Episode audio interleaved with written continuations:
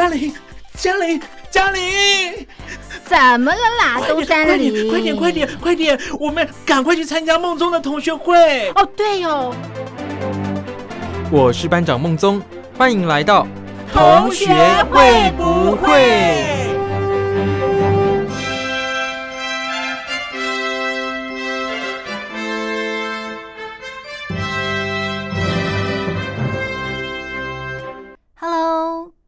各位小伙伴们，大家好，我是兰玲。上个礼拜是中秋连假，不晓得大家是怎么度过的呢？你有没有到户外走走，呼吸一下新鲜的空气？还是说你回到老家探望爸妈，然后跟好久不见的亲朋好友一起聚餐，喝个两杯，然后分享一下彼此的现况？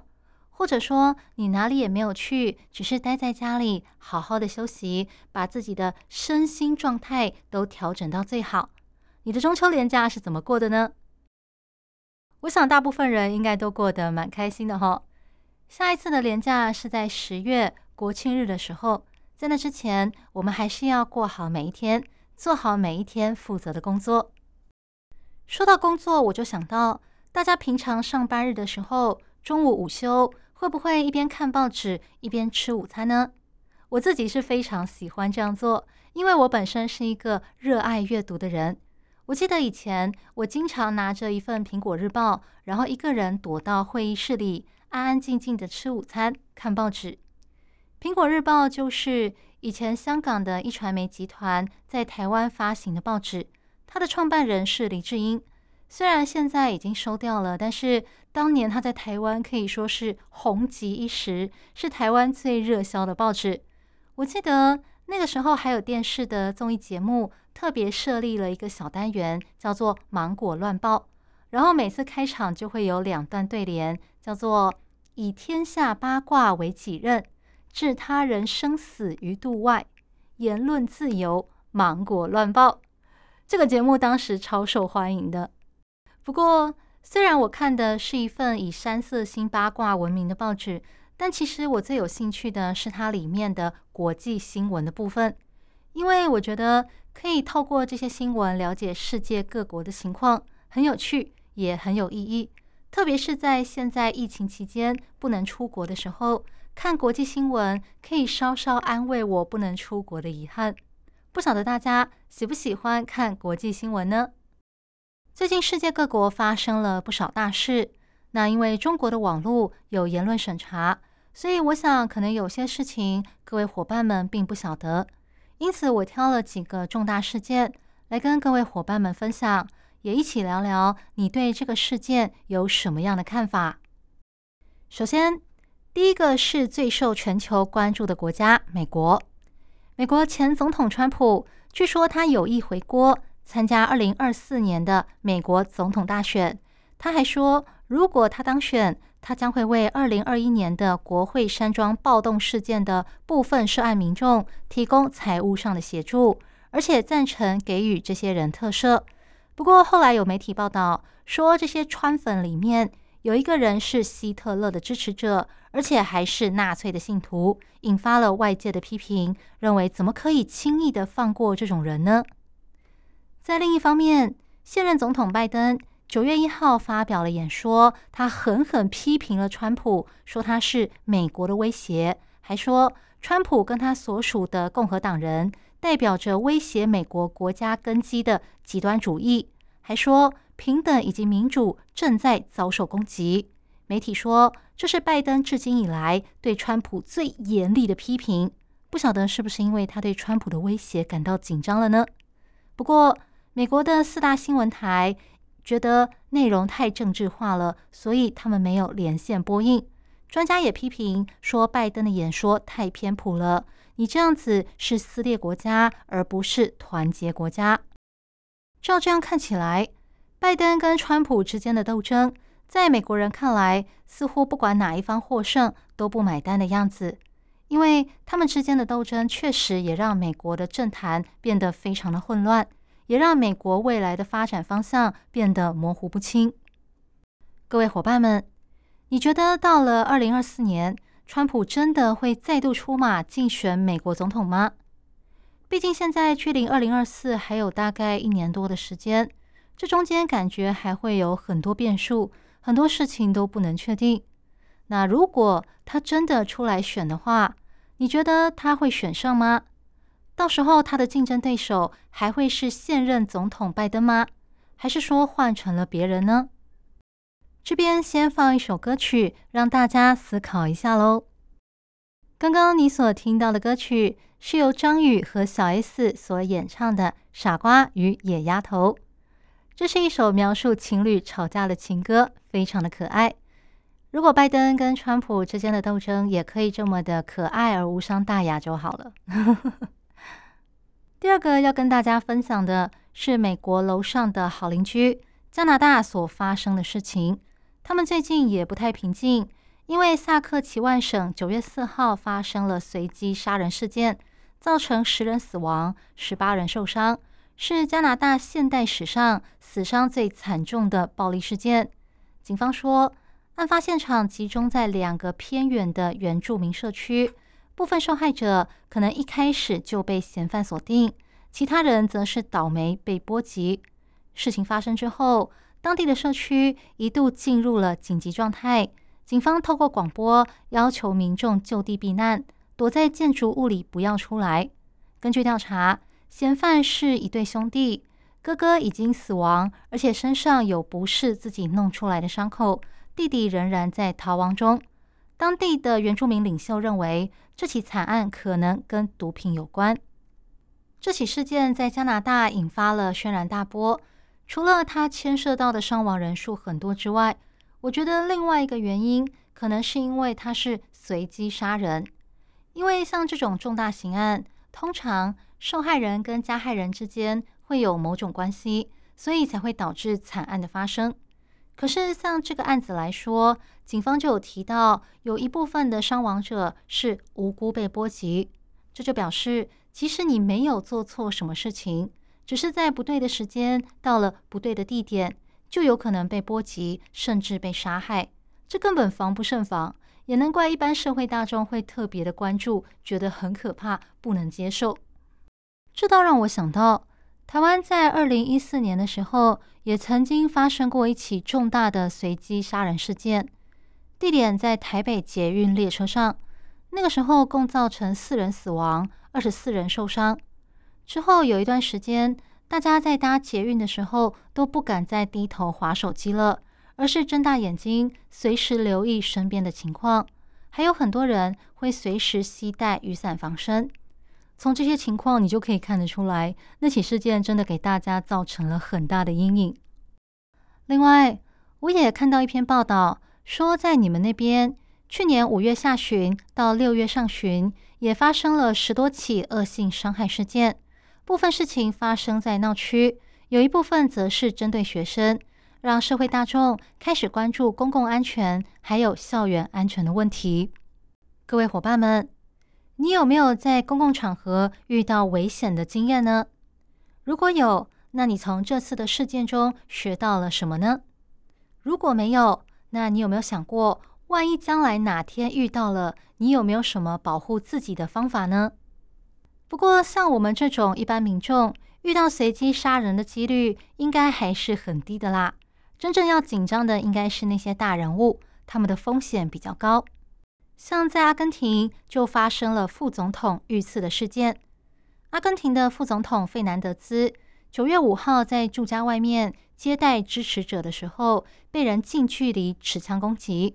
可是那把枪在关键时刻不晓得为什么没有办法顺利的射出子弹，所以费南德兹最后安然无恙，嫌犯也很快的被警方逮捕了。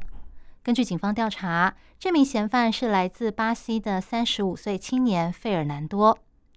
根据当地媒体报道，副总统费南德兹他在总统任期内曾经因为贪污被警方囚刑十二年，褫夺公权终身。不晓得这次的刺杀事件是不是跟他的黑历史有关系？不晓得各位伙伴们还记不记得，今年七月八号，日本才发生了前首相安倍晋三被刺杀身亡的消息，当时还在国际上引发了轩然大波。现在阿根廷也传出了副总统遇刺的消息，差一点就步上了安倍的后尘。不晓得大家觉得现在哪些政治人物也很危险呢？我先播一首歌曲，让大家思考一下。那我自己心里其实已经有一个人选了，等歌曲过后再来跟大家说。刚刚你所听到的歌曲是由黄明志所演唱的《泰国情歌》。之所以选这首歌，是因为我认为接下来可能会有危险的政治人物，同样在东南亚，不过不是在泰国，而是在斯里兰卡。今年七月，斯里兰卡的经济崩溃，有十万民众聚集在首都可伦坡，举办反政府示威游行。之后，民众闯进了总统官邸。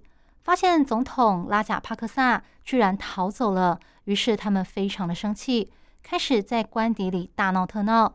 有人扫光了厨房里的食物，有人在游泳池和健身房里尽情的享受，还有很多人忙着拍照打卡上传。不过，即使如此，这些民众还是不满意，他们还对总理的住宅纵火泄愤。之后，斯里兰卡宣布破产。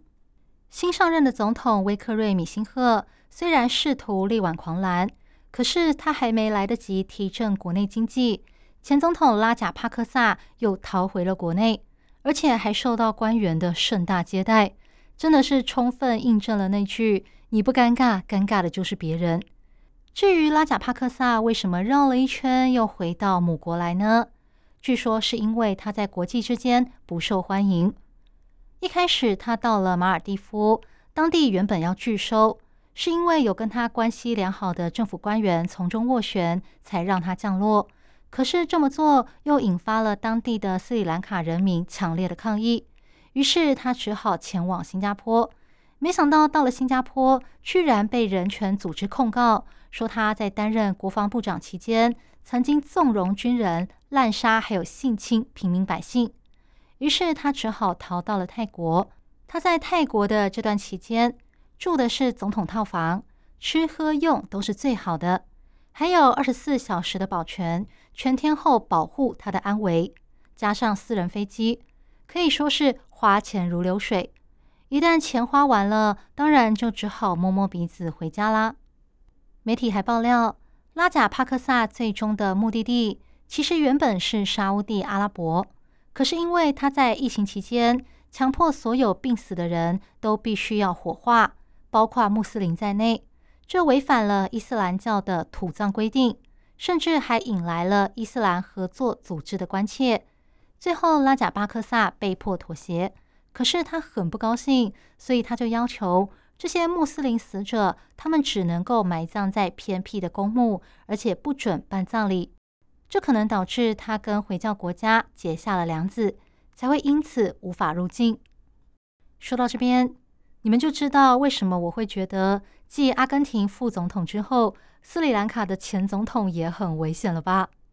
不过换个角度来看，斯里兰卡是中国“一带一路”政策的合作国家之一。在它破产之后，有部分的舆论认为中国应该要为此负上一部分的责任。我们姑且不论这个舆论内容的真假，在斯里兰卡破产之后，你觉得？它跟中国的关系会有所改变吗？接下来我们来看另外一个跟中国同样关系不错的国家。这个国家最近天灾人祸不断，那就是阿富汗。阿富汗东部的查拉拉巴市附近，九月五号凌晨发生了规模五点三的地震，至少有八人死亡，而且伤亡人数还在持续增加。六月二十二号的时候。阿富汗曾经发生规模六点二的地震，当时造成了至少一千一百九十三人死亡，两千多人受伤，是该国二十多年来最严重的一次地震。没想到过了不到三个月，又发生了类似的事情。另外，阿富汗从八月起就一直频频传出爆炸案，包括清真寺被炸，还有汽车碰触到路边的地雷等等。总共造成了数十人伤亡，甚至连在首都喀布尔的俄罗斯大使馆都传出了自杀炸弹攻击。有嫌犯混进了俄罗斯大使馆附近，想要在人群中引爆身上的炸弹，被大使馆的人员发现后开枪射杀。结果炸弹爆炸，造成一人死亡，十人受伤。还有两名大使馆的馆员死亡。这起事件让克里姆林宫非常的不高兴，严厉的谴责这起恐怖攻击。不过，更让莫斯科不开心的，应该还是对乌克兰的战争。乌克兰打破了很多国家的眼镜，他们比想象中的更能撑。乌克兰总统泽伦斯基最近宣布了一个好消息，说他们的军队收复了南部还有东部的聚落。还提醒克里米亚半岛的居民要准备好防空洞，还有囤积物资，因为他们要把俄军赶出当地。在乌克兰南部的赫尔松地区，由莫斯科扶持的地方政府也宣布将暂停举办并入俄罗斯的公投。另外，根据美国情报单位获得的消息，俄罗斯从伊朗购买无人机之后，又准备向北韩购买炮弹还有火箭。美国官员认为。这代表俄乌战争大量的消耗了俄罗斯的军力，西方的制裁也让他们难以补充装备和武器，所以才必须向北韩还有伊朗购买。英国国防大臣华勒斯还说，俄罗斯自从入侵乌克兰六个多月以来，还没有实现任何原定的目标，还不断的折损大量的装备还有兵力，预估有超过二点五万名官兵身亡。受伤、俘虏还有逃兵超过八万人，这对俄罗斯未来的战力将会产生长久的影响。俄乌战争从今年二月开始，到现在已经持续了大概半年的时间了。今年春天的时候，曾经一度传出双方要和谈的消息，可惜后来也是不了了之。各位伙伴们，你们觉得俄乌战争有可能会在今年之内结束吗？我来播放一首歌曲，让大家慢慢思考喽。刚刚你所听到的歌曲是由 Twins 所演唱的《莫斯科没有眼泪》。刚才跟大家分享了很多各国的重要新闻，接下来我们就来聊聊两岸之间最近的重大事情吧。再过两个月左右，台湾即将在十一月二十六号举办九合一选举。选出六个直辖市的市长，还有各县的县长，还有市长以及市议员。另外，还要针对十八岁公民权的修宪案进行表决。依照以往的经验，台湾在选举前夕通常会格外热闹，尤其这一次要选出六都市长，这正好是各个政党他们审视彼此的实力，然后为未来布局的时候。所以也被视为是二零二四年总统大选的前哨战，也因此台湾现在特别的热闹。说到这边，各位伙伴们平常常听我们电台的节目，我想应该也对台湾有所了解。那你们知道六都是哪六都吗？而在对外方面，台湾最重大的事情应该是两岸关系紧张这个部分了。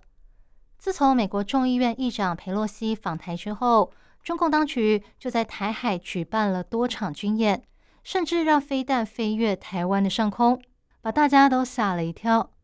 最近还有许多大陆民间的无人机飞到了台湾金门的军中营区，然后偷看、偷拍军营里的情况，甚至还有人在无人机上面附上了榨菜还有卤蛋，说这是要给台湾民众的礼物。啊，我得说。如果这个礼物是送给金门的一般名家，我们会很开心的接受。但是送到军营里就有点尴尬了，毕竟那是一个比较敏感的地区，还是不要这样吧。而在中国，除了同样要面对两岸关系紧张的这个议题之外，还要面对疫情以及天灾的问题。像上个月，中国许多地区就传出了少见的干旱。甚至让许多沉在河底或是湖底的古迹露出头来，让很多当地的民众非常的惊讶。而在上个礼拜，中国四川省泸定县也发生了规模六点八的强震，后续还出现了超过十次以上的余震，造成至少六十五人死亡，超过两百人受伤，是四川省自二零一七年九寨沟的七点零地震后最大的一次。有网友在微博上说：“这次的地震是几级啊？太吓人了，是我遇过最吓人的一次，抖得我以为房子就要垮了。”还有人说：“我也吓死了，一下子冲下楼，我们楼底下打牌的婆婆爷爷居然说我还小，见得多就不怕了，然后继续打他们的牌。合着慌慌张张的只有我，脑壳都给我摇晕了。在地震发生的时候，有许多网民在微博还有微信上贴出了影片，说地震发生的时候，他们想要往外跑，但社区大楼的大门被锁住了，逃不出去。于是，在网络上引发了热烈的讨论。有人说，如果社区封控的时候发生地震，想要逃出来却被要求不能出去，那该怎么办？如果逃离的时候忘了拿手机，没有办法出示健康码，该怎么办？还有地震之后，我是否还需要再做核酸检测呢？那到时候我手上没有手机，又该怎么办？有网友就说，希望四川政府能够把疫情封控时候发生地震的预备方案给做好，不要再发生这种让大家不知道该怎么办的情况。确实，这次的四川大地震。震出了一个当风控遇上天灾该怎么办的议题。CNN 报道，中国自八月下旬以来，至少有七十四座城市，超过三点一三亿的人口处于全部或是部分风控中。预估未来几周会有更多的城市加入。但事实上，真的有必要这么大范围的风控吗？专门为中国政府还有金融机构提供研究还有咨询服务的。北京安邦智库发布了一份报告，罕见的公开反对清零政策。